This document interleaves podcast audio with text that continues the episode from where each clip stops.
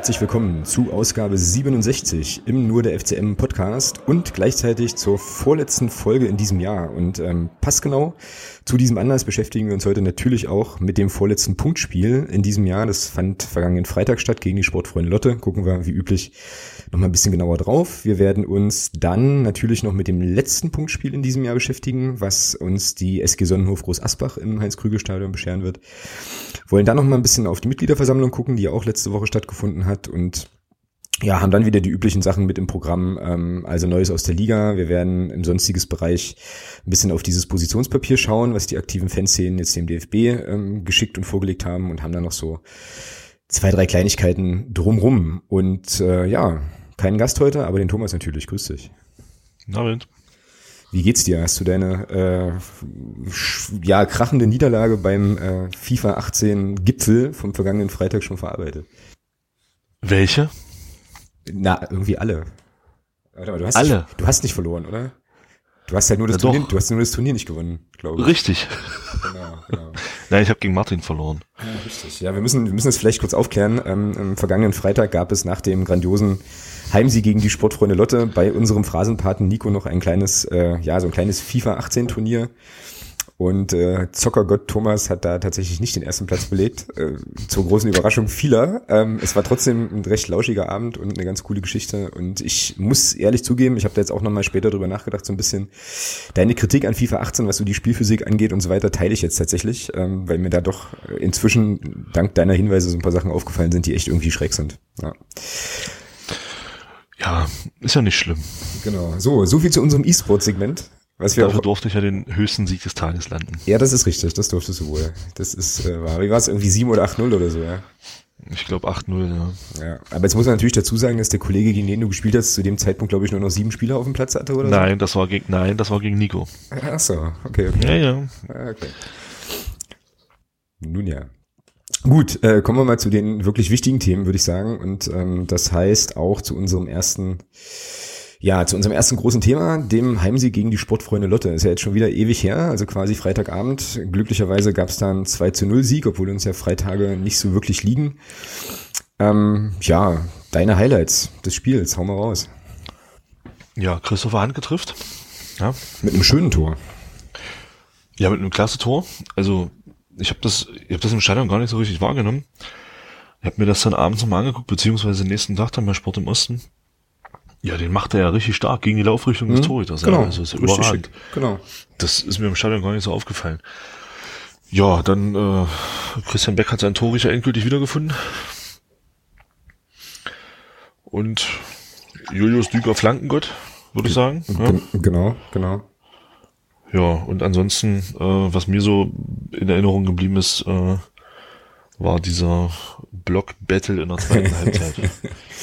jo, der war tatsächlich nicht von schlechten Eltern, das stimmt. Ähm, was hat bei mir auf jeden Fall dazu geführt, dass ich die zweite Halbzeit im Prinzip sportlich gar nicht mehr groß verfolgen konnte, weil ähm, das, was da auf den Rängen passierte, irgendwie wesentlich spannender war. Aber es gab ja jetzt auch in der zweiten Halbzeit, glaube ich, nicht mehr so wahnsinnig viel Aufreger unten auf dem Rasen. Ne? Ja, eben. Genau. Das war mal so dieses, äh, dieses souveräne Runterspiel einer Führung, wie ich mir das letzte Woche so ein bisschen erhofft habe. Genau, und das kann eigentlich nur eins bedeuten, die äh, erste Männermannschaft oder ja, die Mannschaft des ersten FC Magdeburg hört den Podcast ähm, und haben dich quasi erhört. Das führt natürlich automatisch auch dazu, dass du jetzt ähm, nochmal einen Wunsch äußern musst, der jetzt mit dem Spiel in Groß Asbach zu tun hat, das kannst du aber später machen. Quasi dann im Groß Asbach-Segment, der dann natürlich auch in Erfüllung gehen muss. Aber ja, also ich meine, das ist jetzt sozusagen der, der nächst naheliegende logische Schluss, dass das auf jeden Fall so sein muss. Und war ja aber auch, ähm, genau so wie du sagst, also tatsächlich mal ein recht entspannter Fußballabend, so, wobei ich schon sagen muss, und da hätte ich auch gleich noch die nächste Frage oder die erste Frage so an dich als Expertin, dass ich ein bisschen fand, so, dass die, dass nach dem sehr frühen und total verdienten Tor, was wir ja da erzielt haben, durch Christian Beck plötzlich äh, unsere Mannschaft irgendwie Bock hatte, Leute ins Spiel kommen zu lassen. Ja. Zumindest haben sie es probiert. Wieso war das so? Was war denn da los?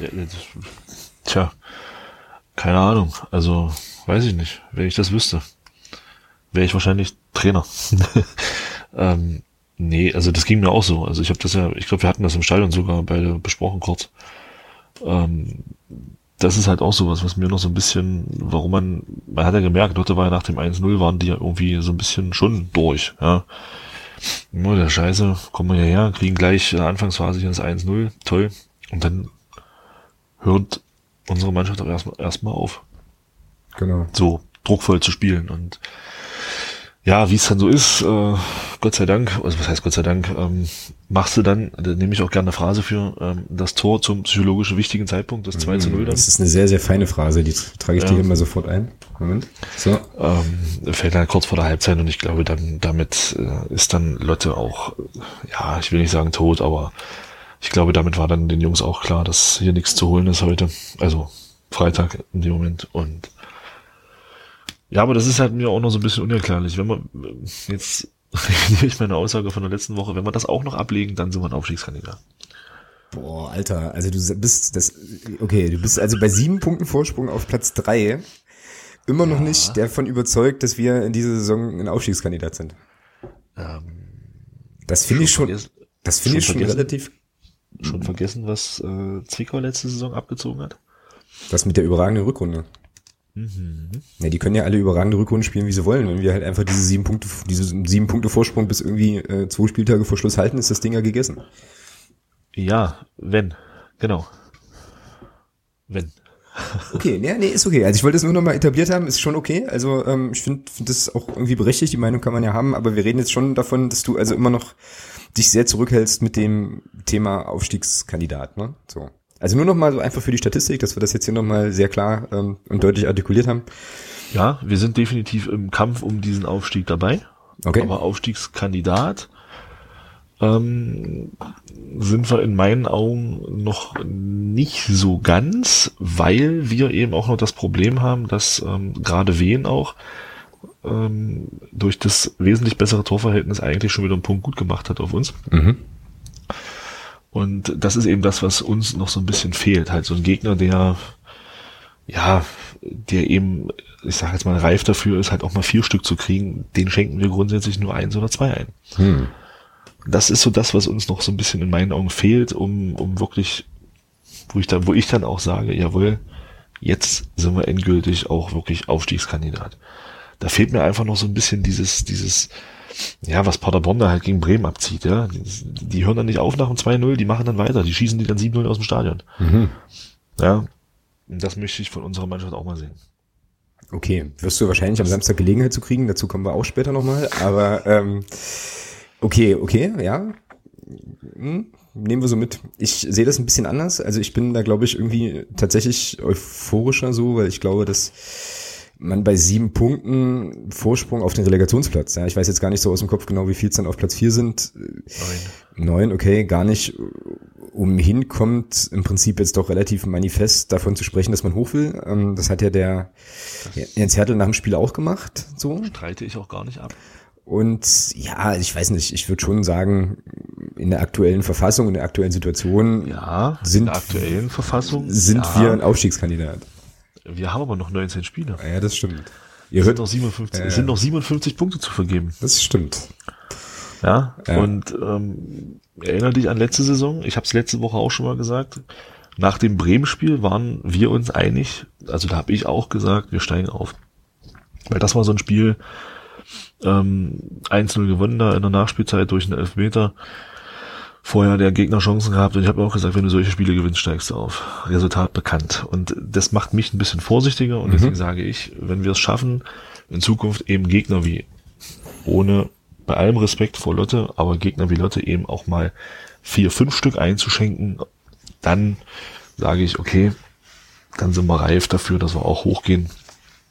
Aber solange wir solche Gegner immer noch ergebnistechnisch im Spiel halten, bin ich der Meinung, bei Gegentoren dann, wie man gegen Halle ja auch gesehen hat, das Spiel hattest du ja auch im Griff. Mhm.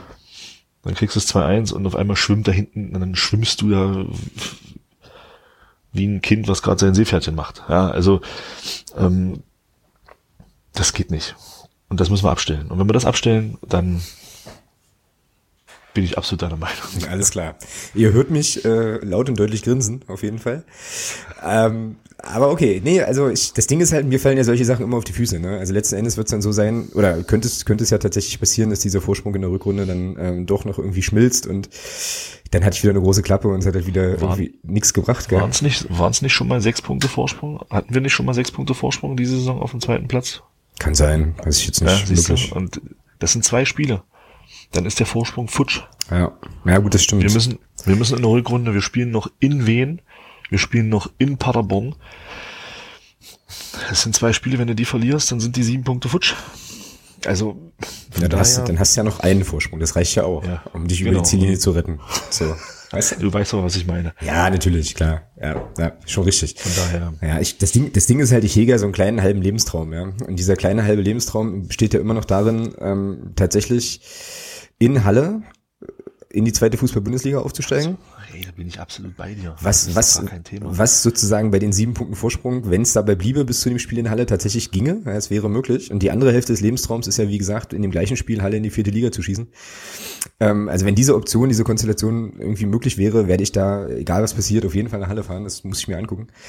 Ähm, aber so, ja, weiß nicht. Also ich bin, wie gesagt, ich bin da so ein bisschen, ich bin da, verstehe, verstehe deine Haltung da total ähm, tatsächlich, bin da aber ja einfach aufgrund der geilen Ergebnisse schon, also jetzt im letzten Spieltag, die haben ja auch alle für uns gespielt, ja schon auch ein bisschen euphorischer, aber klar, du hast natürlich völlig recht, ne? wenn man zwei Spiele, wenn du zwei, drei Spiele in Folge verlierst, dann kannst du da auch wieder schnell rausrutschen und dann reden wir ganz anders.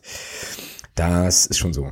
Das ist schon so. Genau. Ich habe ja erstmal, muss ich auch ganz ehrlich sagen, äh, gewaltig Augen geschraubt dann am Samstagabend war es, glaube ich, als ich dann das erste Mal wieder so ein bisschen reingeguckt habe und festgestellt habe, ey, das sind ja jetzt wirklich sieben Punkte, weil einfach alle Ergebnisse irgendwie da für uns äh, gelaufen sind so und das hat natürlich dann gleich nochmal die Euphorie noch ein bisschen noch ein bisschen angefacht. Vielleicht tut mir das auch nicht gut, keine Ahnung. Lass uns lieber nochmal so ein bisschen auf das äh, sportliche Geschehen gucken gegen Lotte, weil da haben wir ja was relativ handfestes und konkretes, was wir uns auch angucken können. Alle anderen Sachen sind ja schon erstmal noch so ein bisschen Zukunftsmusik. Ähm, dip, dip, dip, dip womit wollen wir denn nochmal anfangen? Okay, das erste Tor von Christian Beck, du hast es schon gesagt, äh, ja, Christian Beck ist eigentlich wieder da, ne? So, also ein typisches Tor in Christian Beck-Manier, was irgendwie in der, in dem, zu dem Zeitpunkt des Spiels ja auch, ja, absolut hochverdient fällt, ne? Und äh, Lotte hatte ja da eigentlich nichts auf dem Rasen, so wirklich. Und auch insgesamt eigentlich ganz, ganz wenig Szenen. Ne? Ich glaube, die haben in der zweiten Halbzeit gab es dieses eine Ding, wo dann direkt der Abpfiff folgte, aber ansonsten kam da spielerisch wenig, ne? So insgesamt. Ja, was sicherlich aber auch der Tatsache geschuldet war, dass, dass wir es geschafft haben, halt auch defensiv wirklich mal sehr stabil zu stehen. Okay. Ja, Im Mittelfeld wurden die Zweikämpfe gewonnen und es ist ja dann eigentlich immer so, dass, wo du sagst, das ist ja dann, wenn du dann führst und dann kommt der Gegner halt nicht so richtig Spiel, dann irgendwann frustriert dich das auch und dann lässt du auch irgendwann die Köpfe hängen. Mhm. Ja. Klar.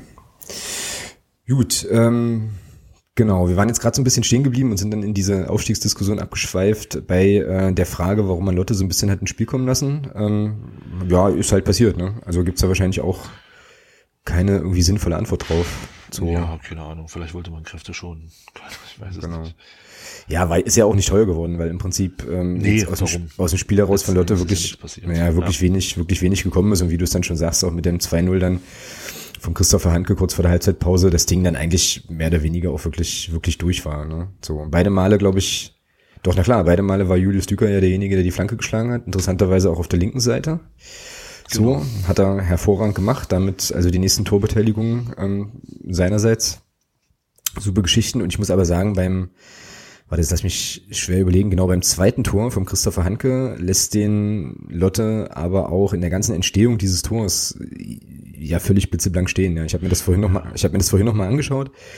Und es ist ja irgendwie so, dass Lotte den Ball nicht so richtig geklärt bekommt und der Julius Düker, der hat da äh, gefühlt minutenlang eigentlich Platz, ja, dann auf den Pass zu warten und äh, konnte sich da, glaube ich, schon ganz gut tarieren und äh, ja, den Ball dann eben auch äh, entsprechend reinbringen und äh, dass Christoph Hanke den dann eben überragend auf Grasnarbenniveau im Stile eines Mittelstürmers dann reinköpft halt, ist natürlich dann schon nochmal so ein bisschen das i-Tüpfelchen. Ähm, wir haben jetzt auch irgendwie gehört im MDR-Podcast, dass Christopher Hanke, wenn er der Knoten platzt, dann macht er irgendwie 30 Tore, ne, hat er gesagt. Also, oder so. Also irgendwie viele jedenfalls. Ja, lassen wir uns überraschen. Genau. Wird jetzt leider erst in der Rückrunde der, also nach der Winterpause der Fall sein, weil er auch ähm, in einer reichlich dämlichen Aktion, wenn ich das richtig erinnere, ähm, sich die fünfte gelbe Karte abholt. Da räumt er, glaube ich, einen Gegenspieler irgendwie um, ohne dass das wirklich Not getan hätte. Ne? Und hat jetzt quasi schon ein Spiel vor allen anderen Winterpause und kann mit Philipp Töppe zusammen abhängen beim nächsten Spiel gegen Groß Asbach. Ja. Aber hey, Ja, ansonsten, was jetzt mir noch in Erinnerung geblieben ist, abgesehen von diesem unfassbaren ähm, ja, Gesangsbattle, waren die Freibier-Ultras aus Lotte. Also nochmal Daumen hoch. Ich glaube, wir haben die beim letzten Heimspiel, als wir die zu, zu, Gast hatten, auch schon mal gewürdigt, aber Daumen hoch auf jeden Fall für die, äh, für das Banner, beziehungsweise die, die Fahne, hinter der sie sich da versammelt haben, Freibier-Ultras, das ist schon ziemlich cool. Und die haben ja tatsächlich bei dieser Blockpolonaise auch mitgemacht irgendwann, ne? In der zweiten Halbzeit. Ja, zumindest war da auch eine Polonaise kurzzeitig, ja. Genau. Genau. Ja, Ansonsten ist, glaube ich, sportlich zu dem Spiel kaum groß nochmal was zu analysieren oder zu sagen. Ne? Also wir waren halt schon so nach meinem Dafürhalten die klar bessere Mannschaft, haben dann in der zweiten Halbzeit das entspannt runtergespielt eigentlich, ohne da jetzt vielleicht nochmal so die richtig ganz, ganz großen äh, Szenen sich irgendwie zu erarbeiten. Wenig Aufreger, geile Stimmung, gute Geschichte, kann man das mal so machen. Als letztes jo, Spiel, letztes Spiel. Definitiv. Ja. Der Guido Hensch hat im MDR-Podcast davon gesprochen, ich muss jetzt auf das Thema doch nochmal zurückkommen und das nochmal so ein bisschen durch, durchs Dorf reiten, dass wir noch zehn Siege brauchen bis zum Aufstieg. Dann hätten wir 73, ja. Mhm. Was meinst du? Ist realistisch? Mhm, ist realistisch. Ja. Weil ja. ich, ich denke nicht, dass äh, Paderborn und auch wir, ich auch wenn ich es gerne hätte, aber ich glaube nicht, dass äh, wir beide Mannschaften so eine Rückrunde spielen werden, wie wir sie in der Hinrunde gespielt haben. Das kann ich mir nicht vorstellen. Es wäre schön, wenn es so kommt, keine Frage. Also zumindest bei uns. Bei Paderborn muss das nicht unbedingt sein, die können gerne zwei Punkte weniger holen. Ja. Ähm, aber nochmal 43 Punkte, weiß ich nicht. werden wir sehen. Also die Frage ist halt wirklich, wie kommen wen, Rostock, sagen wir jetzt, das sind ja jetzt die beiden Verfolger, wie kommen die jetzt in die Rückrunde und wie starten die? Ja, und wir auch, ne? Ich meine, darf man ja auch nicht vergessen. Das lässt, lässt, ja. lässt mal in der Vorbereitung irgendwas sein oder so. Uns jetzt nicht beschreien, aber dass sich da vielleicht noch ein, zwei Leute irgendwie verletzen oder so, dann sieht die Sache sicherlich auch schon wieder ganz anders aus. Von daher ah. muss man, also wie gesagt, da kann man dann vielleicht nach vier, fünf Spielen nochmal gucken, wie es dann aussieht, ob es dann immer noch sieben Punkte sind, vielleicht auch sogar noch mehr oder eben weniger. Aber da hängt natürlich dann viel von ab, ja. Wie kommst du denn, wie kommst du durch den Winter? Hast du Verletzungen? Holt sich vielleicht der ein oder andere Club noch irgendwelche neuen Spieler? Weiß man ja nicht, ja. Mhm.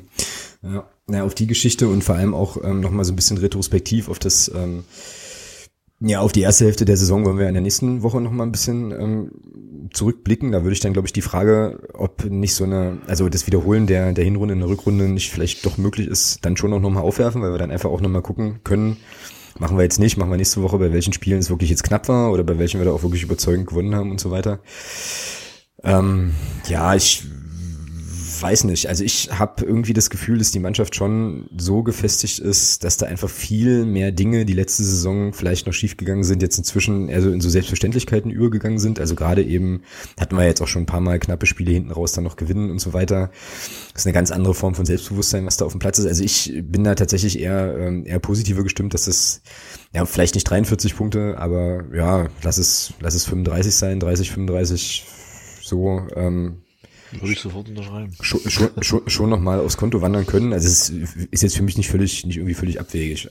Also beziehungsweise glaube ich auch nicht, dass die Hinrunde jetzt äh, eine war, die irgendwie durch viele glückliche Ergebnisse gekennzeichnet gewesen wäre. Letzte Saison war das so, ähm, definitiv. Diese Saison glaube ich, dass das schon auch noch mal, dass es da schon noch mal einen Qualitätssprung gab. Aber ähm, wie gesagt, das können wir jetzt als Teaser ja vielleicht einfach mal so ein bisschen stehen lassen und dann in der nächsten Woche noch mal etwas, etwas ausführlicher dann, dann aufgreifen, wenn wir auf die einzelnen Spiele gucken.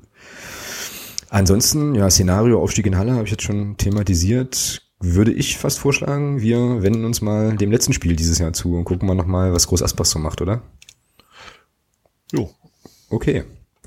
Dann Kapitelmarke Groß Asbach ist gesetzt und wir schauen auf den ersten Gegner, den wir in dieser Saison das zweite Mal sehen und erinnern uns ja auch noch alle sehr, sehr gut an das äh, absolut beschissene Hinspiel, zumindest äh, ergebnistechnisch absolut beschissenes Hinspiel wo wir da auf jeden Fall vier Dinge kriegen und ich glaube, es waren auch vier Sonntagsschüsse. Ne? Das war doch so. Das war nicht, also, dass das alles irgendwie ganz eigenartige Tore waren. Ja, ja. ja. Genau. Ich habe mir jetzt noch ein bisschen die Bilanz rausgezogen, eigentlich ganz interessant. Also logischerweise fünf Spiele bisher gegen die SG Sonnenhof Groß Asbach. Davon drei Siege, zwei Niederlagen und zehn zu sieben Tore. Also sprich jetzt erstmal schon ähm, für recht knappe Spiele, die es ja immer waren. Allerdings zu Hause eine ganz gute, ähm, ganz gute Bilanz, zwei Spiele, zwei Siege und sechs zu eins Tore. So. Bitte. Ja. Könnte also laufen.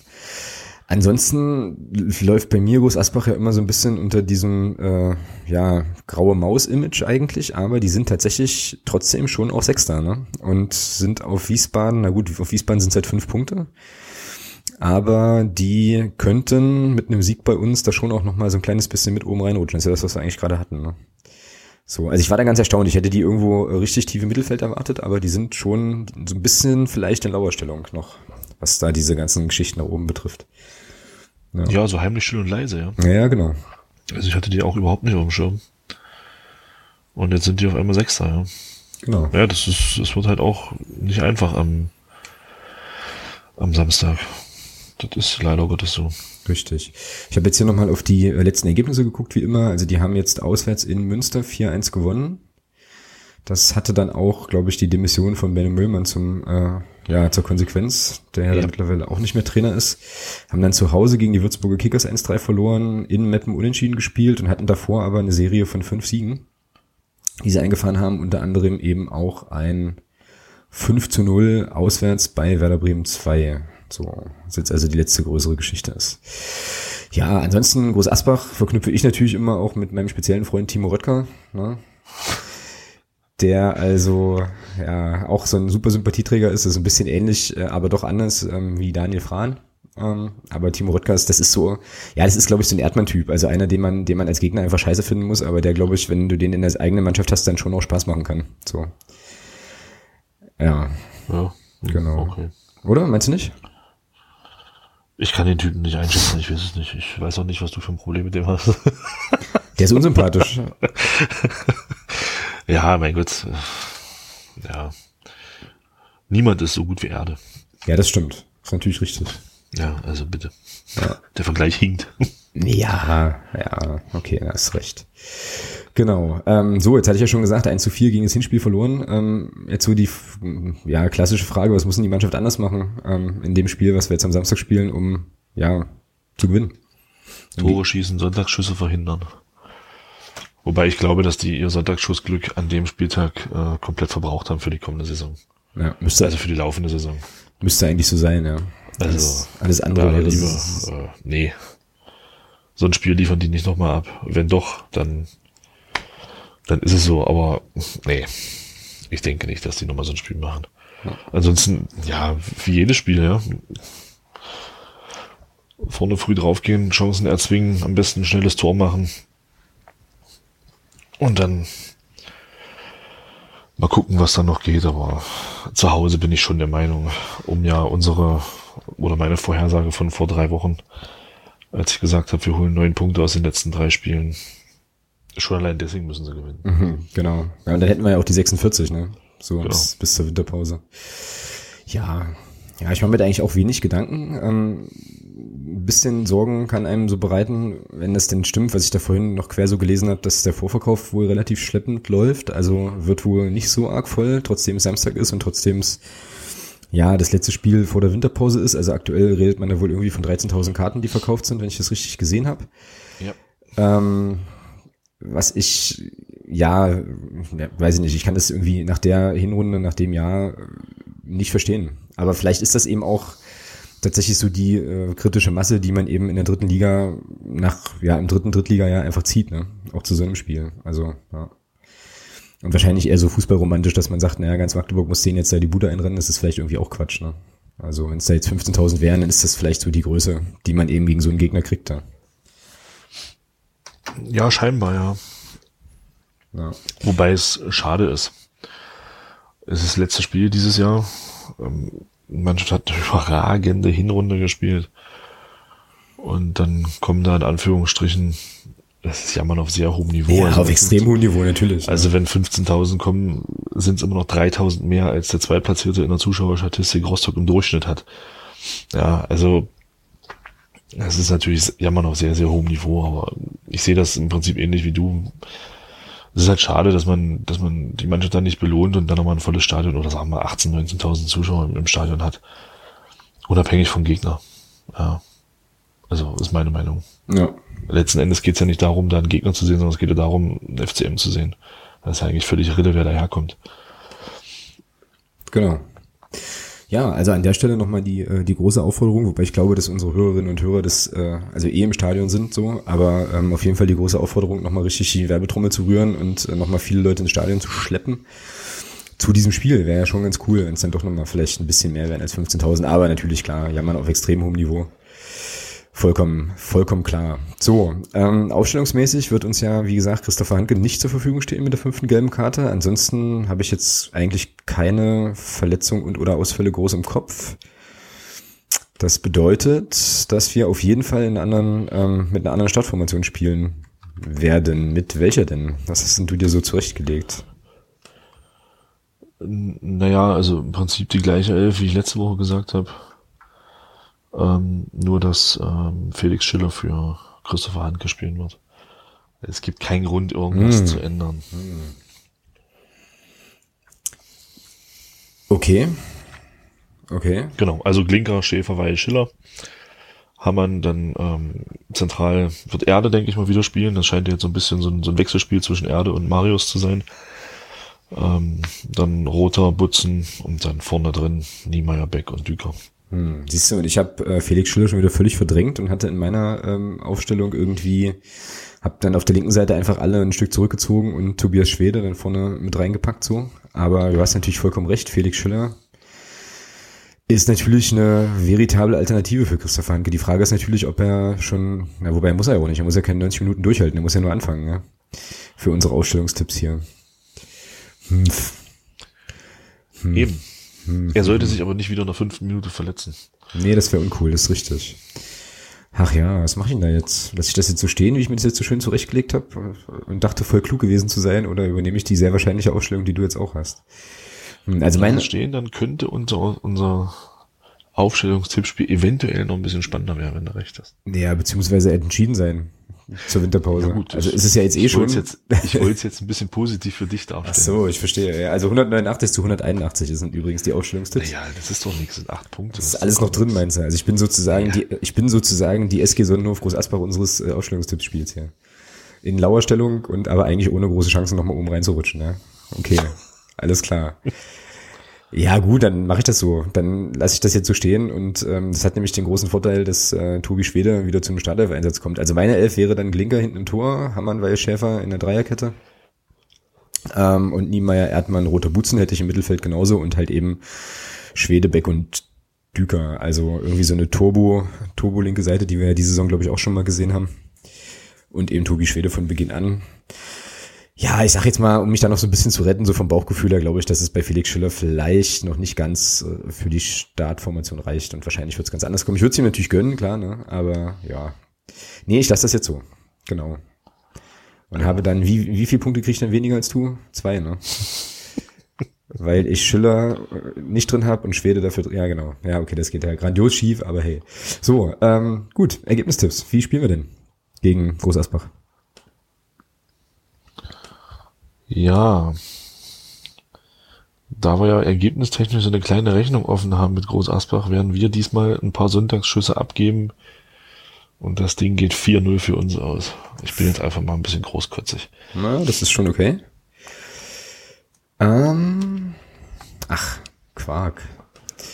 Ich habe mich hier gerade mal völlig entspannt vertippt. Ich habe nämlich ein 5 zu 0 auf dem Zettel und ähm, habe quasi Ja, ich kann es aber erklären. Es macht Sinn. Also es macht wirklich Sinn, wenn du dir jetzt, na pass auf, wenn du jetzt die Erklärung hörst, wirst du, wirst du mir auch glauben, dass das tatsächlich Sinn macht. Also, Sonnenhof Groß Asbach. Also mal abgesehen davon, dass die ja, wie gesagt, uns vier Dinge eingeschenkt haben, die sozusagen normalerweise in, so in vier Saisons fallen und nicht gleich in einem Spiel, ist es nämlich so, dass die SG Sonnenhof Groß Asbach in dieser Saison schon in Paderborn 5-0 verloren hat und auch bei Wien Wiesbaden 5-0 verloren hat. So. Und da wir ja jetzt quasi aus den Top 3 die dritte Mannschaft sind, können die bei uns ja nur und ausschließlich 5-0 verlieren. Es geht ja gar nicht anders, weil alle guten Dinge sind drei und Gesetz der Serie und Gedöns und so.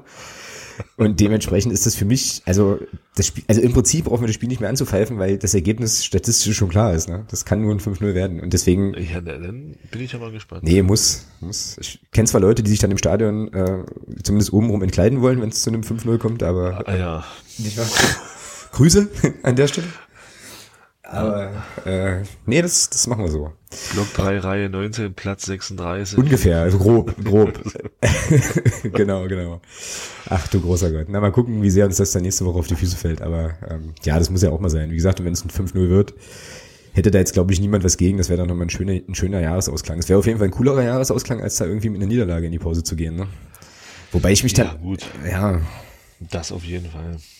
Ja, wobei ich mich dann halt auch immer frage, wie lange man da dran wirklich knabbert. Ne? Ähm, und so, Ja, nicht lange, aber es ist natürlich, wäre natürlich schön, wenn du mit einem Erfolgserlebnis in die, in die Pause gehst und dann ist für den Kopf, glaube ich, nicht so schlecht. Genau.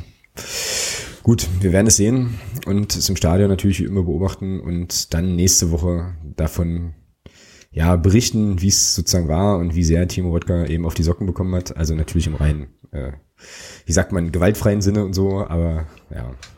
Gut, dann ähm, haben wir die sportliche Seite, denke ich, an der Stelle auch erledigt. Groß Asbach also abgehakt und kommen mal zu unserem nächsten Thema. Und da hatten wir in der letzten Woche schon angekündigt, dass wir uns noch mal so ein bisschen mit der Mitgliederversammlung beschäftigen wollen, die letzte Woche stattfand. Wir haben erfahren auf der Mitgliederversammlung, dass wir, jetzt korrigiere mich, wenn ich die Zahlen nicht ganz so richtig habe, ähm, ungefähr 6.200 Mitglieder haben inzwischen. Ja. So Pi mal Daumen, ne? können jetzt ein bisschen nach oben oder nach unten ausreißen und anwesend waren 480 ungefähr. Genau. Das heißt also, du warst, glaube ich, da ziemlich gut. Ne? Du hast ja letzte Woche, glaube ich, 500 irgendwie getippt. Vier, ja, zwischen 450 und 500, Ja, genau. ich gesagt. Genau. Ich habe dann meine 700 natürlich bei weitem gerissen. Ja, ist das jetzt, äh, ja, ich weiß nicht, wie ist das jetzt einzuschätzen? Ist das so eine, so eine Größe, mit der man jetzt eben so rechnen kann? 480 Leute, die da regelmäßig kommen? Oder ist es halt arg wenig, arg viel? Was ist denn so dein Gefühl? Gute Frage. Ich denke mal, das ist so das, was man sich, auf was man sich bei, in Anführungsstrichen, normalen Mitgliederversammlungen einpegeln kann. Ich denke mal, dass es nächstes Jahr zur, zur Neuwahl des, des ähm, Aufsichtsrates und Präsidiums ein paar mehr werden. Aber ich denke, wie gesagt, bei solchen Geschichten, wie es jetzt letzte Woche war, glaube ich, ist das so rund 500 so der Schnitt, bei dem wir uns einpegeln werden, glaube ich. Genau. Es sei denn, es kommen natürlich irgendwann äh, nochmal ein paar tausend dazu oder so, wo dann ein paar Interessierte dabei sind, aber denke ich nicht. Also nicht die nächsten zwei, drei Jahre, glaube ich nicht. Du meinst also, wir spielen in den nächsten zwei, drei Jahren nicht nochmal gegen einen prominenten Gegner im DFB-Pokal? Naja, doch, aber es wird ja, es wird ja dann zur Gewohnheit. Es ist ja dann nichts, nichts Besonderes mehr. In, zwei, in, in drei Jahren spielen wir zum Beispiel ja gegen Dortmund, Augsburg, die, die spielen wir dann in einer Liga. Ja, das stimmt, richtig. Ja, also von daher ähm, ist das ja dann nichts Besonderes mehr. Dann sind wir ja auf der anderen Seite, dann müssen wir ja grundsätzlich erstmal auswärts fahren in der ersten Runde, weil wir dann im Topf der gesetzten Teams sind und von daher ist das ja erstmal dann hinfällig. Genau. Stimmt, ja, dann geht's ja wieder über die Dörfer, so Halle und so, ne, wo man dann halt hinfahren muss. Ähm, Nee, in in die Halle müssen wir ja nicht hin, weil Landespokal wird dann, glaube ich, äh, Germania Halberstadt das Abo haben in Zukunft. Stimmt, stimmt, ja, oder Barleben oder so, genau. Oder Barleben ja. oder Sandersdorf oder keine Ahnung.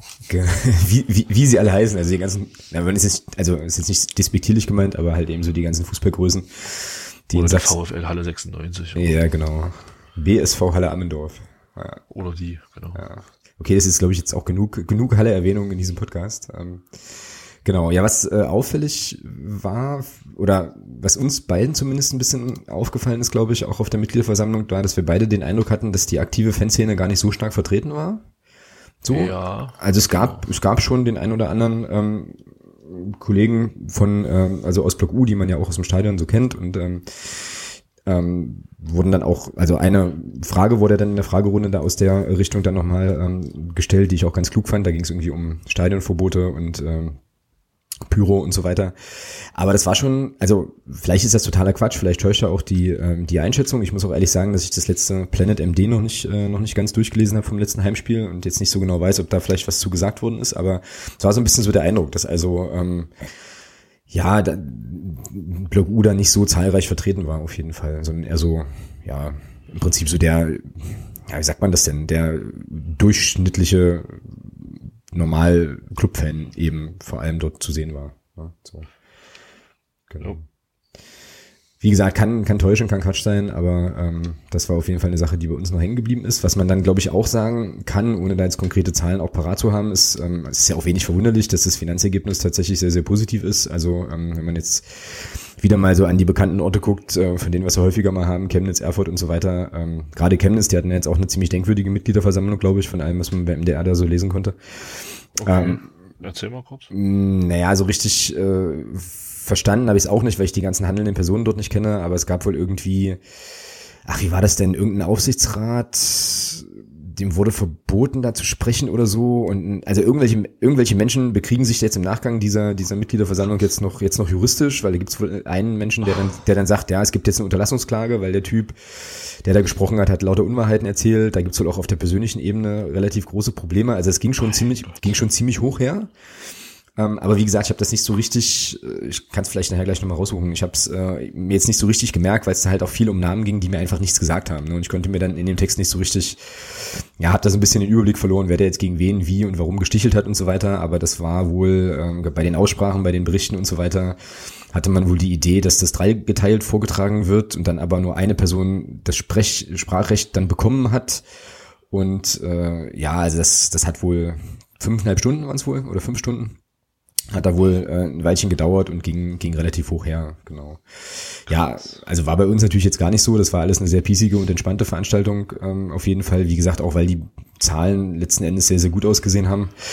Ja, dazu kommt eben aber auch, also ich denke mal, mal weg von den Zahlen. Klar ist das alles schön, aber ich glaube, was natürlich bei uns halt einfach sehr, sehr äh, präsent ist, ist halt einfach die sportliche Situation. ist halt, ist halt so gut, da gibt's halt keinen Grund zu meckern, ja. Und ich meine, das ist ja das, was ich dann bei Chemnitz nicht verstehe. Das ist sportlich, sportlich bescheiden, ja, und dann zerfleischen die sich noch bei solchen Veranstaltungen und bringen damit noch mehr Unruhe in den Verein. Das ist immer wieder faszinierend. Dass ja. man da dann sich noch Baustellen schafft, die völlig unnötig sind, ja. Ja, wobei man da. gut, dass wir das bei uns nicht machen. Ja zurzeit. Ja, wobei man da natürlich auch ein bisschen die Frage stellen kann, so nach Henne und Ei, ne? Also ist, was ist sozusagen Ursache wovon? Ich glaube, dass da, ohne das jetzt wirklich intensiv beurteilen zu können, aber da scheinen ja in Chemnitz doch mehrere Dinge echt im Argen zu liegen und dann kommt eben eins zum anderen. Ne? Und wenn du dann halt auch sportlich noch kacke dastehst, halt, dann brechen, glaube ich, da auch nochmal Konflikte ganz anders aus, als wenn du eben sportlich super gut dastehst und die Stimmung im Verein auch nochmal eine ganz andere ist irgendwie. Ja, ja klar, sicher. Ja. Ich meine, man hat ja, man hat ja so ein bisschen äh, den Eindruck, dass ähm, der Mario Kalnick mit den Ausführungen, zumindest mit bestimmten Ausführungen richtig, von richtig. Peter Fechner und vom, und vom Dr. Lutz Petermann äh, nicht so einverstanden war. ja, das war recht unterhaltsam zu beobachten, genau. Also es ging ja, es ging ja irgendwie darum, dass, dass beide äh, sehr stark versucht haben, das Wort Aufstieg zu vermeiden. Ne? Und ja, aber, aber sehr offensiv eben damit umgegangen. richtig, genau. Und irgendwie ja schon nicht umhin kam, natürlich auch die sportliche Situation der äh, ausgegliederten ersten Mannschaft nochmal zu beleuchten. Und ähm, ich glaube, irgendwann, ja, weiß ich nicht, ich glaube, beim, beim Dr. Petermann war es doch dann so, dass er sagt, okay, ich sagte, ich spreche jetzt hier mal nur als Fan und wäre schon cool und so, ne, irgendwie. Ja, genau. Und das war, als, äh, ja. Ja, als, als Mensch und als Fan, da dachte ich mir so, was soll man denn sonst sprechen, wenn kein Mensch ist. Genau. Genau. Nein, also es war, das war ein sehr schönes Schauspiel und der Mario Kalnick verzog halt keine Miene in der Situation, ne? Das fand ich halt total faszinierend. Der guckte da weiter ganz konzentriert und kein Lächeln, gar nichts. Völlig faszinierend. Also ja, ich fand ja sogar noch, dass er eher, äh, also dass er eher immer verkniffener wurde. Das kann jetzt ja, auch, kann jetzt auch täuschen. stimmt. Ja, also, nee, stimmt, ging mir auch so. Also richtig, so richtig geil fand er das halt jetzt nicht, ähm, glaube ich. Aber ja, kann jetzt auch ähm, kann jetzt auch täuschen, der Eindruck, aber das war schon irgendwie ulkig, dass man da so ein bisschen rumeierte und keiner hat so richtig gesagt, hier Jungs, äh, wir haben jetzt eine super Runde gespielt, wir wollen jetzt auch aufsteigen und so, das ging halt nicht. Und ja, dann umschrieb man das eben und das war schon eine recht amüsante Sache, das muss man schon so sagen halt. Ja, was an der Stelle vielleicht auch nochmal erwähnen sollte, äh, vielleicht auf diesem Weg auch nochmal Glückwunsch an alle Jugendmannschaften des ersten FC Magdeburg. Ja, definitiv. Alle ihren, alle ihren Landespokal gewonnen. Das ist, das ist ja grandios, ja. Ja, mal gucken, wie es ausgeht dann im Jugendbereich. War, hatten sie auch kurz angeschnitten. Die B-Jugend kämpft natürlich so ein bisschen jetzt gerade. Hängt unten drin, aber die A-Jugend ist auf einem sehr guten Weg. Es wäre schön, wenn wir die A-Jugend dann in die Bundesliga bekommen. Ja. Und daher kann man die Jungs halt auch noch alles Gute wünschen. Ne? Schade, dass sie da im Pokal so unglücklich ausgeschieden sind. Gegen Freiburg. Schauen wir mal. Ja, naja, auch da wieder, ne, wer weiß, wozu es gut ist, so, ähm, Stichwort Doppelbelastung, Ja, bla bla. Ähm, aber genau, das war sozusagen auch nochmal eine, eine relativ prägnante Aussage auch auf der MV eben, dass ähm, man eben auch jetzt nochmal 15, glaube ich, waren es äh, zusätzliche, also auf jeden Fall einige zusätzliche Internatsplätze noch äh, 15, glaube ich, ja, genau. noch geschaffen hat, also dass da auch infrastrukturell offensichtlich äh, so ein bisschen was im Gange ist. Genau, also dass die Jugendmannschaften sehr, sehr erfolgreich waren. Ein bisschen schmunzeln musste ich äh, darüber, dass unsere erste alte Herrenmannschaft, ne, das waren die, die irgendwie abgestiegen waren, so in die Stadtklasse, Stadtliga, irgendwie so. Weiß ich gar nicht mehr genau. Echt? Okay. Ja, ja, also irgendeine Mannschaft aus dem Breitensportsegment, ich glaube, es waren die alten Herren, sind abgestiegen. Wenn jetzt die alten Oh. Herren zuhören und ich Quatsch erzählt habe, tut's mir furchtbar leid. Ich habe es mir tatsächlich auch nicht aufgeschrieben, aber irgendwie so war das. Mir vorbei, siehst du. Ansonsten, ja, wie gesagt, insgesamt glaube ich alles, äh, alles positiv. Nochmal wichtig zu erwähnen, auch gerade in der Situation, in der wir uns ja in der dritten Liga befinden insgesamt, dass wir halt tatsächlich keine Schulden mehr haben. Das war, glaube ich, auch auf der letzten MV schon, schon so. Ähm, also Ja. da wirklich einfach super konsolidiert sind, das klang schon gut. Peter Fechner hat äh, dann nochmal unter Beweis gestellt, dass er einfach der beste Präsident ist, den wir äh, jemals hatten. Ja, also ich mag den ja wirklich sehr. Es ging dann ähm, quasi auch bei ihm nochmal um die, ähm, ich glaube, das war eingebunden irgendwie so ein bisschen in den Rückblick auf das Jahr und auch nochmal an diesen Gedenktag äh, für den Hannes, ne? ähm, wo er ja dann tatsächlich nochmal so eine Träne verdrückt hat auf der Bühne und da sehr, sehr ergriffen war, ob dieser, ähm, dieser ganzen Geschehnisse, die da passiert sind.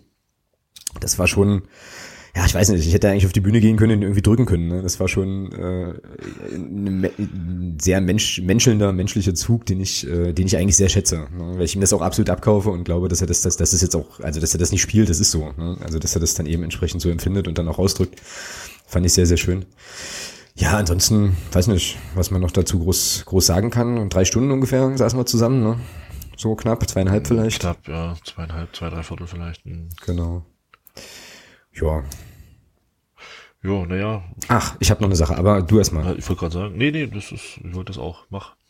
Ja, ich wollte einfach nur noch mal sagen, ähm, dass es natürlich auch Leute gab, die dann dort Fragen gestellt haben. Ähm, wo ich, ja, also ganz generell noch mal, wo ich halt schon sagen muss, ich habe da halt einen heiden Respekt vor, ja, ähm, eben vor 480 Leuten da einfach auch ans Mikro zu treten und dann noch mal das Anliegen loszuwerden. Also jetzt an der Stelle oder vielleicht auch auf dem Weg noch mal allen, die da, äh, die da gesprochen haben, Respekt auf jeden Fall. Ähm, coole Geschichte, einfach auch da seine, seine Möglichkeiten nochmal wahrzunehmen. Ach so, eine Sache, die wir ja versprochen hatten, äh, irgendwie auf der Mitgliederversammlung zu besprechen, war ja die Frage mit der Entwicklung der, der Mitgliederzahlen. Ne? So, und da war so die deutliche, also und auch gerade im Zusammenhang mit dem Dortmund-Spiel, und da kam halt raus, also wir haben selber nicht gefragt, das hat dann jemand anders gefragt, beziehungsweise hatte sich das eh so ergeben, dass, ähm, dass das Thema wurde. Und da war die relativ deutliche Aussage, dass jetzt, dass es jetzt keine riesigen Austritte gegeben hat nach dem Dortmund-Spiel, sondern im Gegenteil die Bilanz zu und Abgänge bei den bei den Mitgliedern tatsächlich positiv ist, also immer noch Leute dazukommen, so dass man jetzt schon die These aufstellen konnte, die ich ja auch so als eine Vermutung hatte, dass vielleicht gerade diese Geschichte mit den Dortmund-Karten seinerzeit und dem Vorkaufsrecht dann vielleicht so der letzte Punkt waren, wo Leute gesagt haben, okay, ich hatte eh schon immer drüber nachgedacht, jetzt trete ich trete ich halt mal ein. Scheint also so zu sein, dass das erstmal ähm, jetzt keine keine Eintagsfliege war. Oder es hängt halt damit zusammen, dass du dich eh für ein Jahr verpflichtest. Kann auch sein, aber ja, genau. So, die Sache mit den Vorhängen darfst du erzählen, wenn wir die überhaupt äh, sozusagen öffentlich kundtun dürfen. Aber ähm, Ja, ich glaube, das war halt der Beitrag des Abends, ja.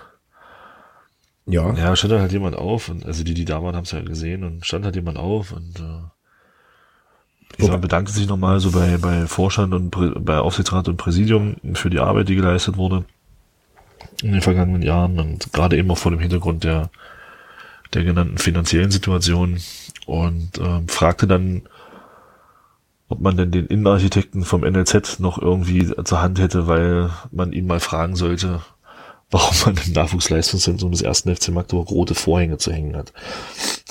ich fand das grandios, die Frage. Äh, Ja, ich fand die Frage vor allem sehr berechtigt. Mir ist das nie so aufgefallen, weil ich da nie langkomme. Jetzt muss man vielleicht, jetzt muss man vielleicht dazu für die Leute, die das Gebäude nicht vor Augen haben, noch wissen, dass das halt eine weiße Fassade hat. Ne? Das heißt, man hat also ein Gebäude mit einer weißen Fassade und roten Vorhängen. Was natürlich äh, gar nicht geht, tatsächlich. Ja. Also da hat also der Punkt ist, ich finde ihn total berechtigt. Ne? Ähm, es war nur in dem Moment äh, einfach großartig, weil ähm, das schon kurz für, für, für große Erheiterung sorgte. Aber ich, wie gesagt, ich finde die Frage äh, völlig zulässig. Also ist schon, schon auch total okay. Sorgte auch für ein Schmunzeln beim, beim Mario Kalnick. Mario Kalnick hatte Gesichtszüge, also wir haben es gesehen live tatsächlich. äh, es, es gibt sie ähm, und genau, er musste auch kurz kurz schmunzeln, hat also sozusagen äh, Jens Hertel ähnliche Gefühlsausbrüche auf der Bühne quasi gezeigt. Genau. Ja, das waren so die, die Sachen eigentlich, die man so berichten kann. Und ähm, Presse war keine anwesend, fand ich auch ganz interessant. Also es gab gar nicht die Frage, ob man die irgendwie ausschließen muss oder nicht, weil einfach Genau, niemand, so. einfach niemand da war. Es war keiner da. Genau, was, was auch erklären kann, dass ähm, dann im Nachgang der MV jetzt auch nicht so wahnsinnig viele Presseberichte zu dem Thema einfach erschienen sind, weil es irgendwie, ja, relativ klar war, dass da jetzt nicht großartige Streitthemen, glaube ich, aufkommen. Dementsprechend hat man sich das einfach ähm, geklemmt. Ich glaube, da war die mediale Aufmerksamkeit andernorts äh, doch deutlich größer. So, genau, also ich glaube, was man insgesamt unterm Strich sagen kann, ist, dass wir ähm, ja uns eigentlich um den Verein und äh, auch die erste Mannschaft, was jetzt so die wirtschaftliche Seite betrifft, erstmal keine Sorgen machen müssen. Das ist so das, was ich mitgenommen habe, was sehr, sehr gut war. Und ähm, ja, dass ich nach wie vor einfach den, den Eindruck habe, dass die Leute, die da jetzt im Prinzip die handelnden Personen sind, sehr genau wissen, was sie tun, das sehr alles, das alles sehr bedacht machen. Und ich als Mitglied kann auch ganz ehrlich sagen, fühle mich da gut vertreten durch die, ähm, ja, durch die Leitung des Vereins, Präsidium, Aufsichtsrat und so weiter. Und Ja, also ich äh, glaube, was, ja. mit, was, mit, was mit den handelnden Personen, ich glaube, was da, das sieht man ja anhand der Arbeit der letzten, ich weiß nicht, wann wurden die gewählt? 2011?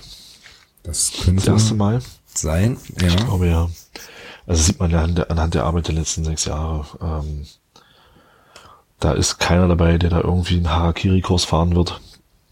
Das ist alles mit, mit Augen, mit Maß und mit Bedacht und eher sogar noch ein bisschen risikoscheuen als, also der Erfolg gibt, gibt ihnen recht, ähm, gerade auch die finanziellen Geschichten. Der Verein ist konsolidiert, das ist, der ist nicht nur konsolidiert, wir stehen super da für den Drittligisten. Und ja, kann man eigentlich, also ich bin der Meinung, da kann man halt auch wirklich großes Vertrauen haben, dass sich daran erstmal mit diesen Personen nicht viel ändern wird. Ja, genau, sehe ich auch so.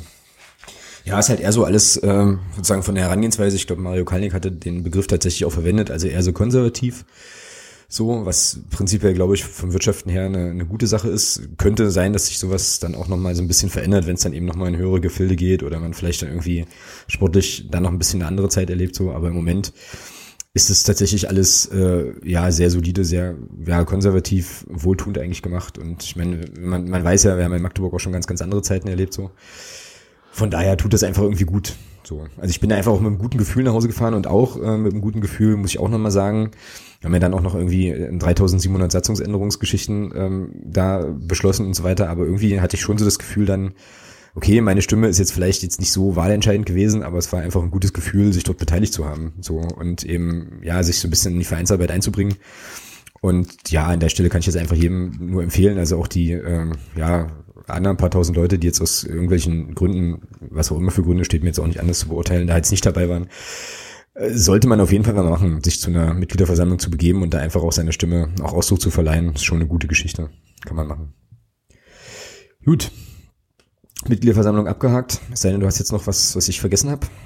Nee, ne? Eigentlich nicht.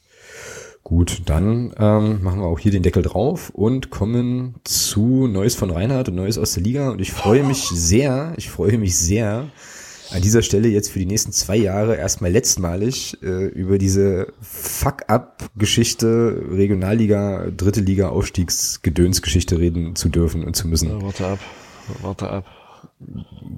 Ja, ja, ja, da ist ja wieder der Wunsch der Vater des Gedanken so, aber also ich glaube, ihr habt das alle mitbekommen, dass es ja jetzt auf diesem DFB, wie hieß es denn, DFB Bundestag, genau, finde ich auch, finde ich, finde ich als Bezeichnung an sich auch schon mal wieder überragend, ähm, gab es jetzt also eine Übergangslösung, die verabschiedet worden ist und weil ich diese also diese obskuren Formulierungen einfach so interessant fand, werde ich die jetzt einfach mal verlesen. Ich muss sagen, ich habe mir das äh, irgendwie mal abends, relativ spät abends mal angeschaut, durchgelesen und musste es viermal lesen, um zu verstehen, wer jetzt wann wie aufsteigt. Ähm, und zwar hat man sich jetzt auf Folgendes geeinigt.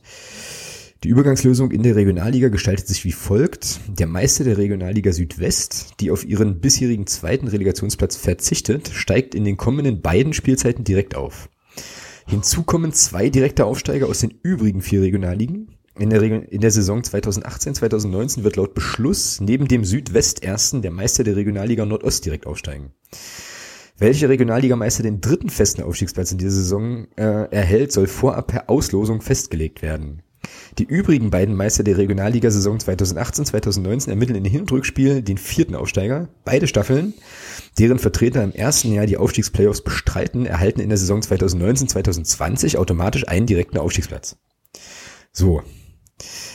Das heißt, dass irgendwie auf jeden Fall, ja, Südwest halt nur noch einen Aufsteiger kriegt. Ähm, ja, und irgendwie, ja, weiß ich nicht. Das ist mehr als die letzten drei Jahre. Das sind mehr Aufsteiger als die letzten drei Jahre. Das muss, also direkter auf jeden Fall, das stimmt. Ähm, ja, aber auch generell führt das ja, führt das doch jetzt dazu, dass auf jeden Fall drei Mannschaften direkt sicher hochgehen, währenddessen ja vorher irgendwie fünf Genau. Relegationen spielen mussten. Wieso? Genau. Ja, und einer kommt halt noch dazu über die Relegationspaarung. Ja, genau. Genau. Genau. Gut, also Übergangslösung, ähm, mit der man jetzt definitiv erstmal wird leben müssen Ja, und auch vielleicht leben kann, oder? So. Würde ich gerade sagen. Also, das ist immer noch, finde ich persönlich immer noch besser als, als alle sechs äh, in diesen drei Relegationsbegegnungen antreten zu lassen.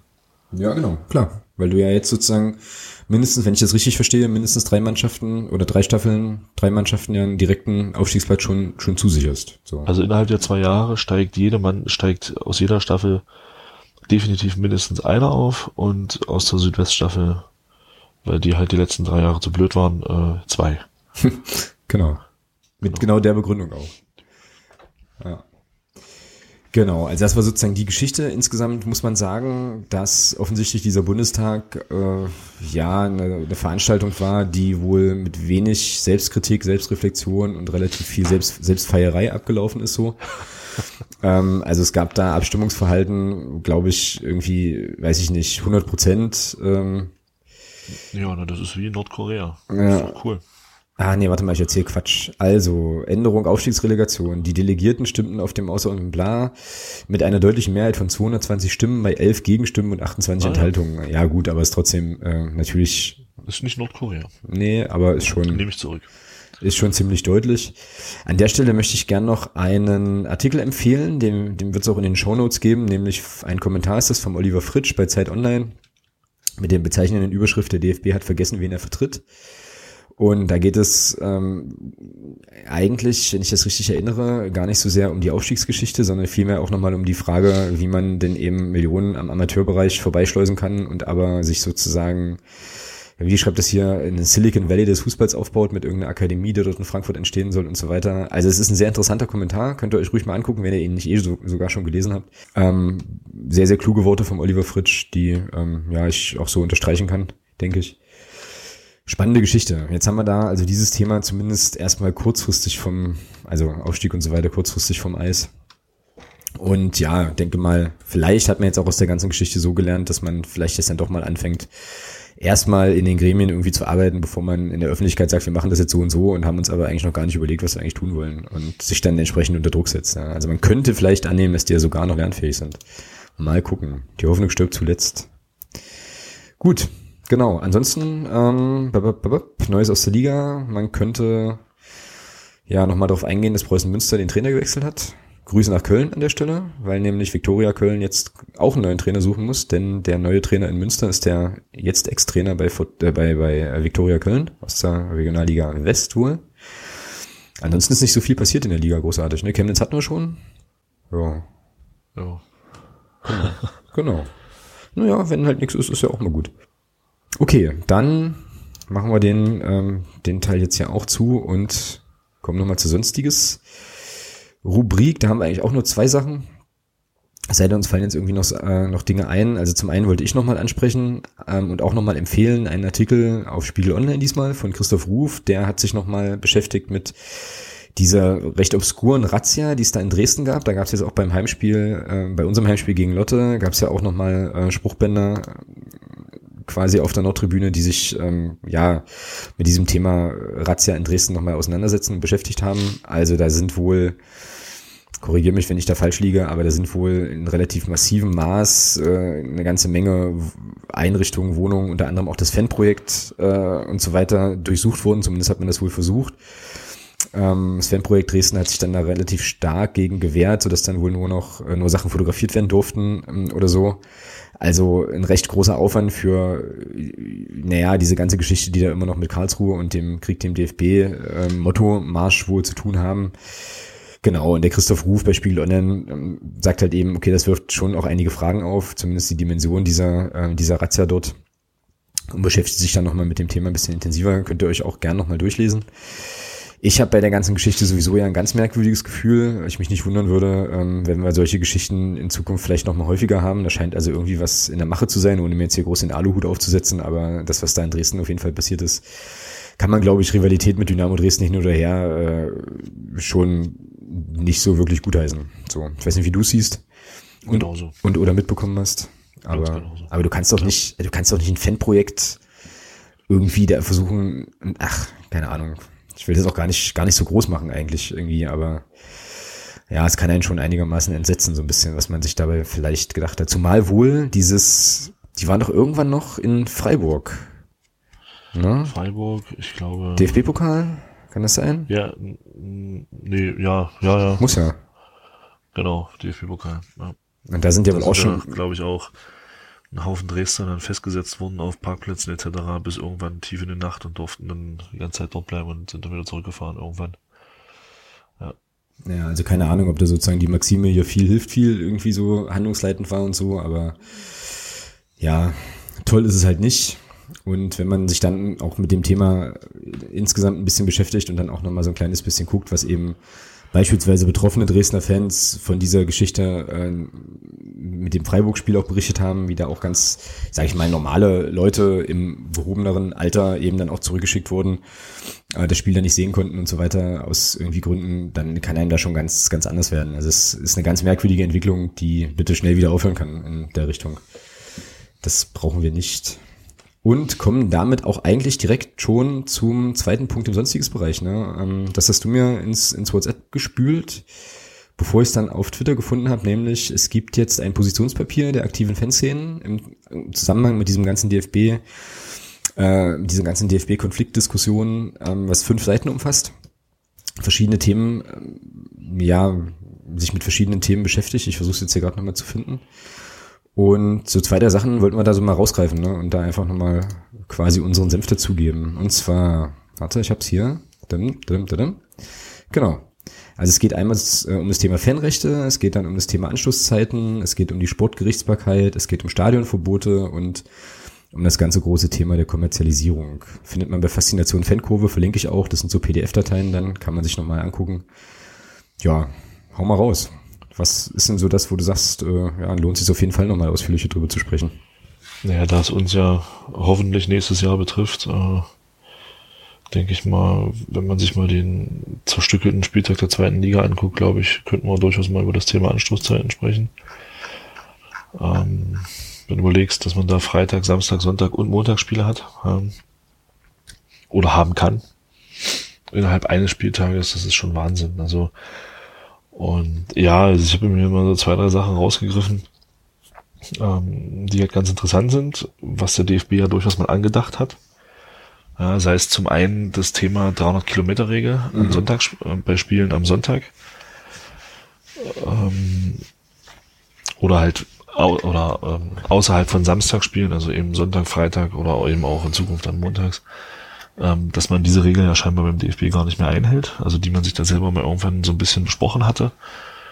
Ähm, das ist ein interessanter Punkt, der, glaube ich, wichtig ist, äh, weil gerade für die Auswärtsfahrer an einem Montag oder an einem oder auch an einem Sonntagabend, ja, wenn du Pech hast, kommst du halt nicht mehr, mehr zurück, ja, und äh, musst dann zwei Tage Urlaub nehmen, um dir 90 Minuten Fußball anzugucken. Also das ist halt Irrsinn.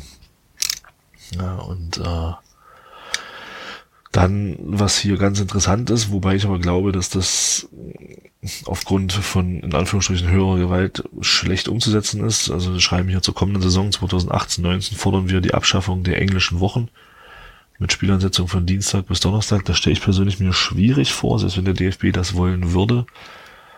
ähm, da es ja von der FIFA einen Rahmenspielplan gibt, der das Thema Nationalmannschaften beinhaltet.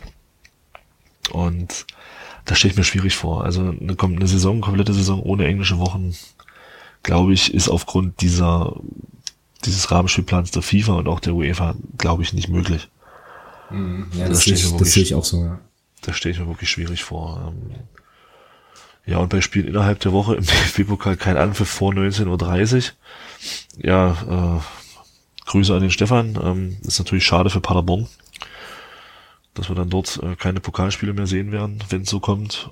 Äh, ja, unter der Woche. Unter der Woche, ja, ja, klar. Genau. Ja, ähm, ist natürlich auch ärgerlich, sollte Paderborn irgendwann mal europäisch spielen. Ähm, aufgrund dessen, also wer es nicht weiß, Stefan hat es ja dann geschrieben, weil ich gefragt habe, hä, wieso? Ähm, da ist wohl Lärmschutzbestimmungen gibt es wohl in Paderborn, dass ab oder nach 22 Uhr dort ähm, kein Fußballspiel mehr laufen darf. Was ich ganz spannend finde, ähm, weil, wie gesagt, sollte Paderborn irgendwann mal europäisch spielen, wird das schwierig. Dann müssen genau. sie die Spiele absagen. genau. Ja, aber das ist halt, da sieht man mal, wie, dass das halt alles auch gar nicht so einfach ist. Also bei, bei aller Kritik am DFB, ähm, wenn ich dann halt sowas lese, was der Stefan da geschrieben hat, dass man in Paderborn dann eben nach 22 Uhr kein Fußballspiel mehr stattfinden lassen darf aufgrund von Lärmschutzbestimmungen. Das ist krass. Also ich finde das heftig. Ja. Ich weiß nicht, was ich dazu groß sagen soll. Ja. Also ja, das ist das ist dann in der Tat tatsächlich ein Problem. Ne? Ähm, ja. Wobei ich sowieso finde, dass gerade bei dem ganzen Thema Anstoßzeiten und so weiter, dass man da glaube ich schon natürlich jetzt erstmal so ein Maximal, so Maximalforderung aufmacht, aber ich schon auch glaube, dass bestimmte Dinge sich wahrscheinlich nur schwierig wieder zurückdrehen lassen. Also gerade wenn ich mir hier ähm, anschaue, so die langfristige Zielsetzung, die hier formuliert worden ist, ähm, ich zitiere das mal aus diesem Dokument, Teil dieser Strategie, ähm, Achso, genau, es geht um die Anschlusszeiten, möglichst wenige Anschlusszeiten. Und dann ist so der nächste Satz, Teil dieser Strategie muss es sein, den Fußball auch im Eigeninteresse der Vereine weniger abhängig von den Geldern der TV-Vermarktung zu machen. So, also ich kann das, dieses Anliegen total gut nachvollziehen, so, glaube aber, gerade eben auch mit Blick auf das, was man immer so hört, ja, andere Ligen sind da viel, viel weiter und so, dass das ja genau offensichtlich das ist, wo die ganze Kohle liegt so und dass da wir ja offensichtlich auch in einer Zeit leben, wo alle halt nur der Kohle hinterherhecheln, wird das, glaube ich, eher andersrum funktionieren, dass man halt sagt, naja, wir machen uns halt noch abhängiger von TV-Geldern, TV-Vermarktung, weil da halt eben einfach die großen Töpfe sind, ne? irgendwie. Nichtsdestotrotz kann man das natürlich erstmal als Forderung formulieren, finde ich auch klug, das so zu machen das eben auch ähm, ja so zu begründen, wie es eben hier begründet wird, äh, weil es für mich erstmal eine nachvollziehbare Argumentation ist, aber ich wie gesagt nicht so richtig weiß, ob das mit den Gegebenheiten, die wir heute einfach haben, überhaupt realistisch ist. So, was jetzt nicht heißt, dass man das nicht erstmal wie gesagt fordern kann. Die Tür ist zu. Genau. Da kommst du nicht mehr raus. Also ja. es ist wünschens, wäre wünschenswert. Also ich persönlich äh, würde sogar noch einen Schritt weiter gehen und äh, nicht sagen, an diesem sollen mindestens zwei Drittel aller Spiele des jeweiligen Spieltags zeitgleich ausgetragen werden. Ich bin immer noch der Meinung, bleiben wir mal in der Bundesliga. 15.30, neun Spiele, Samstag, fertig. Ja. Und dann ist das Thema durch. Ja. ja. Ähm, wenn Europapokal ist, von mir aus die Spiele, die europäisch spielen, dann am Sonntag, klar, das ist kein Problem. Aber mehr nicht. Also, um da jetzt mal wirklich bei der Bundesliga zu bleiben. Wenn du dann mal in die zweite Liga guckst, das ist ja, das ist ja absolut Hanebüchen, was da abgeht. Mhm. Das ist Freitag, ich glaube 18 Uhr ist ein, ist ein äh, eine Anstoßzeit, Samstag 13.30 glaube ich, Sonntag auch, glaube ich, 13.30 und Montag inzwischen auch 18 Uhr oder, oder so, irgendwie sowas. Das ist ja Wahnsinn. Ja. ja, und ich sag mal, wir haben es ja in der dritten Liga noch relativ gut. Ja, der Großteil unserer Spiele ist Samstag 14 Uhr. Aber wenn man dann sowas sieht, also dann muss ich halt sagen, das ist ja Wahnsinn, das, sowas dann auch zu planen. Ja. Also halt auch für die Auswärtsfahrer, das ist ja, ja eine ziemliche Herausforderung und da kann ich diese Forderung schon verstehen und ähm, unterstütze das mit diesen zwei Dritteln halt komplett und wird sogar noch einen Schritt weitergehen. Aber es ist halt leider Gottes, glaube ich, nicht mehr möglich. Mhm. Die Tür ist einfach zu. Mhm. Wobei ähm, die Formulierung ja tatsächlich auch so ist, dass man sagt, okay, ähm, die Zerstückelung darf halt nicht noch weitergehen. Da gibt's ja auch äh, sogar, glaube ich, Überlegungen, das halt noch weiter aufzufächern. Und was ich super interessant finde und auch super wichtig, das nochmal rauszustellen, ist, dass ähm, sehr klug argumentiert wird, dass alles oder vieles von dem, was halt so in diese Richtung passiert, eben ja vor allem den Fernsehzuschauer, den Fernsehzuschauern halt dient. Ne? Also da wird im Prinzip ja, werden sozusagen Kommerzialisierungsüberlegungen gemacht, die erstmal per se davon ausgehen, dass du immer eine kritische Masse an Leuten, die äh, bunte Fähnchen schwingen und lustige Lieder singen im Stadion, eh immer im Stadion hast. Und aber alles, was gemacht wird, ist, wird eben gemacht, damit der Fernsehzuschauer oder die Fernsehzuschauerin im allerbesten Fall eben von Freitag äh, Nachmittag bis Montagabend komplett durchweg Fußball gucken kann. Ne? Und das ist schon ziemlich interessant, das nochmal so, so geballt zu sehen, dass im Prinzip diese Zielgruppe da offensichtlich im Kopf ist und gar nicht so sehr der, ja, wie auch immer aktive Fan, der halt dann eben regelmäßig seine Mannschaft im Stadion unterstützen will. Ne? Also die sind da halt irgendwie schmückendes Beiwerk und den Hinweis fand ich an der Stelle da auch nochmal echt wichtig, da auch nochmal so ein bisschen drüber nachzudenken. Ne? Ja. ja, klar, absolut. Aber ja. dafür, ist inzwischen, ja. dafür ist inzwischen, glaube ich, in diesen oberen beiden Ligen bei uns, in Deutschland zumindest, einfach zu viel Geld im Spiel. Genau. Ja, da, ja, ich meine, wir haben ja beide auch, ja, wir haben ja beide auch Football Leagues gelesen, ne? Also dieses äh, Buch. Ja, gut, das kommt ja dann noch erschwerend hinzu. Dieses Buch vom Raphael Buschmann und es ist leider wirklich so, wenn man das gelesen hat, dann fällt es einem sehr, sehr schwer, noch optimistisch zu sein, was solche Forderungen betrifft. Ähm, dann kommt man eher so an den Punkt, dass man sagt, okay, das ganze, dieses ganze Geschäft ist halt so entfesselt und äh, eigentlich auch autark und autonom von irgendwelchen sonstigen, sonstigen Regelungen, die man vielleicht so kennt oder Gesetzen oder sonst irgendwas oder Moralvorstellungen, dass es schon ein Maß von Perversität erreicht hat, was, was gar nicht mehr in Worte zu fassen ist. Ne? Dementsprechend bewundere ich tatsächlich auch die, ähm, das Engagement, sich da auch mit diesen Forderungen jetzt nochmal ähm, auch an den DFB zu wenden und so. Und ich bin sehr, sehr gespannt, was da jetzt bei rauskommt und wie der DFB vor allem auch auf dieses Papier reagiert. Ähm, ob man da, mein, gut, man wird sicherlich auf dem einen oder anderen Kanal mitbekommen, aber wie man da eben versucht, darauf einzugehen und äh, was am Ende bei rauskommt. Ne? Also, wie gesagt, viele Sachen sind sehr, sehr wichtig, sehr, sehr, ähm, sehr, sehr gut auch. Einige vielleicht nicht so super realistisch, aber wie gesagt, ich habe es gerade schon mal gesagt, ich hatte jetzt erstmal nichts, erstmal so einen Katalog an Maximalforderungen aufzumachen, um dann ähm, wenigstens ein paar Punkte auch durchzukriegen. Ne? Ist ja schon auch okay. Ja, keine Frage. Aber ich denke mal, es werden die wenigsten Sachen leider Gottes durchsetzbar sein, aufgrund von bestehenden Verträgen etc. Mhm. Ja gut, also zumindest das, was diese geschäftliche Seite betrifft. Es gibt ja hier in diesen, in diesen fünf Seiten oder fünf äh, Papers ja auch noch andere Themen, äh, was Fanrechte zum Beispiel betrifft, Utensilien, die man mit ins Stadion nehmen kann und so weiter. Da kann man sicherlich vielleicht ein bisschen mehr erreichen, ja, das genau. denke ich auch. Genau. Aber ich glaube, was das Thema Kommentalisierung angeht, glaube ich, da ist diese ja, es ist einfach schon zu weit fortgeschritten, dass du da noch ein Stück weit größeren Einfluss nehmen kannst, als das jetzt noch der, der Fall ist. Also das sehe ich halt leider Gottes nicht mehr. Genau. Ja, so geht mir das auch. So. Deswegen wird das Problem, weil das Problem ist einfach, man, ich bin, das ist halt so ein bisschen so die Vorstufe. Ja, man sieht es ja in England. Ähm, die Stadien sind voll. Ja. Und ja. Sie sind halt trotzdem voll, ne? Das ist halt genau, so das Ding. Sie sind voll.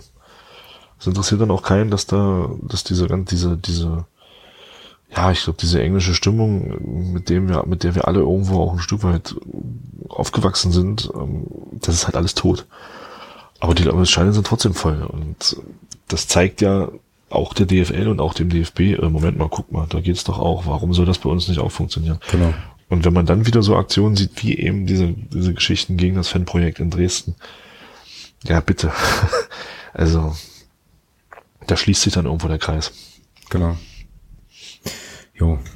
Aber wo Kreis schließen, ähm, mir fiel jetzt gerade noch eine Kleinigkeit ein, als du gerade England nochmal erwähnt hast, ähm, eine Sache, die mir heute untergekommen ist, äh, irgendwie in den News. Es gab jetzt irgendwie einen 24 Stunden dauernden, glaube ich, Karten oder weniger sogar Kartenvorverkauf für das erste Testspiel in England. Ey, Clubfans, ihr habt doch einfach alle echt eine Macke, ja. Ähm, da sind jetzt für ein Spiel, was in England, ein Testspiel, was in England stattfindet, bei Fleetwood Town, waren 500 Karten im freien Verkauf und es dauert keine 24 Stunden, sind die weg. Ja. Weltklasse, Weltklasse. Ähm, ich glaube, er hat es deutlich mehr als 500 Clubfans da auf jeden Fall hochfahren ähm, oder rüberfahren nach England. Aber geile Nummer, coole Geschichte und ich bin sehr, sehr gespannt auf äh, ja, entsprechende Reiseberichte dann und wie es da vor Ort dann wohl abgeht. Also das wird bestimmt eine lauschige Veranstaltung dann im Januar in, äh, bei diesem Vorbereitungsspiel. Das zweite ist gegen Fleetwood Town war das erste, das zweite war Blackburn. Blackburn, glaube ich, ja. Okay, genau. Ja, sehr, sehr cool. Oder Bolton? Nee. Waren es nicht die Bolton Wanderers? Ich weiß es nicht. Ja, man könnte, man könnte es jetzt nachgucken. Man ähm, könnte nachgucken. Unsere aber, Hörer werden das sicherlich äh, wissen. Aber das, aber das wäre ja zu einfach. Ich hatte übrigens noch eine richtig coole Rechercheaufgabe für unsere Hörerinnen und Hörer, aber die ist mir auch wieder entfallen. Ich muss was, glaube ich, immer sofort aufschreiben. Blöd. Naja, Gut. Aber vielleicht kriegt ihr ja für uns raus, gegen wen wir das zweite Testspiel machen. Ich meine, gut, wir könnten jetzt nachgucken, ne? aber ähm, dann haben wir Ich glaube, auf, es war irgendwas mit B. Ja, mit B auf jeden Fall, genau. Genau, Burnley ist auch noch mit B, aber gegen die testen wir auf jeden Fall nicht. Brentford. Brentford auch nicht. Die sehe ich dafür aber im Dezember tatsächlich. Brentford. Ähm, Ach ja. Genau. Stimmt. Ja, wir waren ja so Der, clever. der feine Herr gönnt sich ja eine, einen Groundhopping-Aufenthalt in England. So ist es, aber ähm, wir waren natürlich hier mega clever, haben das halt erstmal gebucht und ich glaube irgendwie drei Tage oder so, nachdem wir es alles gebucht hatten, so ungefähr gefühlt, kam dann halt die Info von, vom FCM, wir machen jetzt eine Testspielgeschichte in England. Herzlichen Glückwunsch, das heißt, wir sind genau eine Woche vorher da, ganz toll und ähm, sehen unsere Mannschaft halt nicht, dafür aber ein paar andere. Aber auch davon werden wir natürlich dann ähm, entsprechend berichten und sicherlich auch den FCM in der einen oder anderen Art und Weise in diesen Stadien dann auch natürlich hoffentlich würdig vertreten. Genau. Gut. Hast du eigentlich einen Hörer der Woche?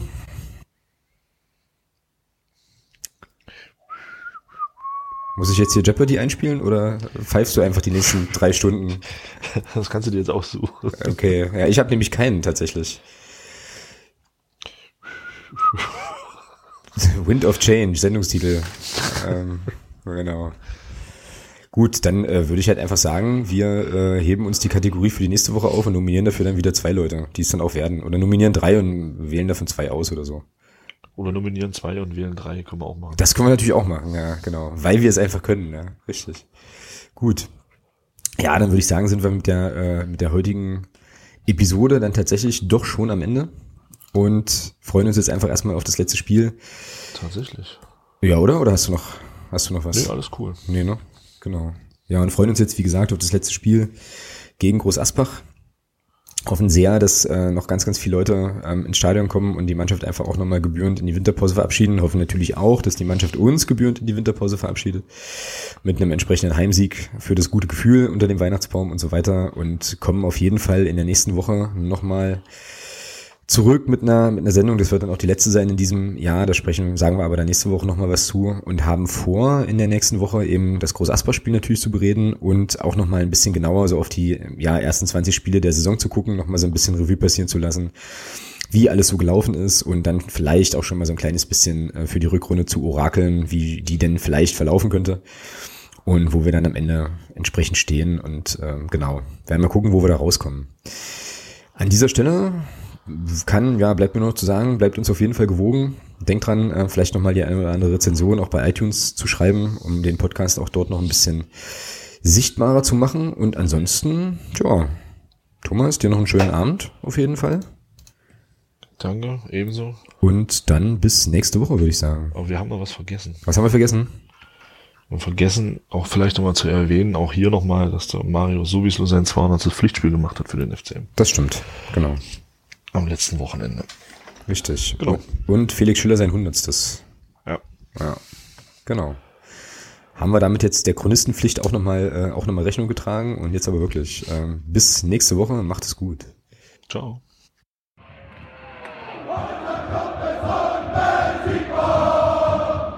Niemand kann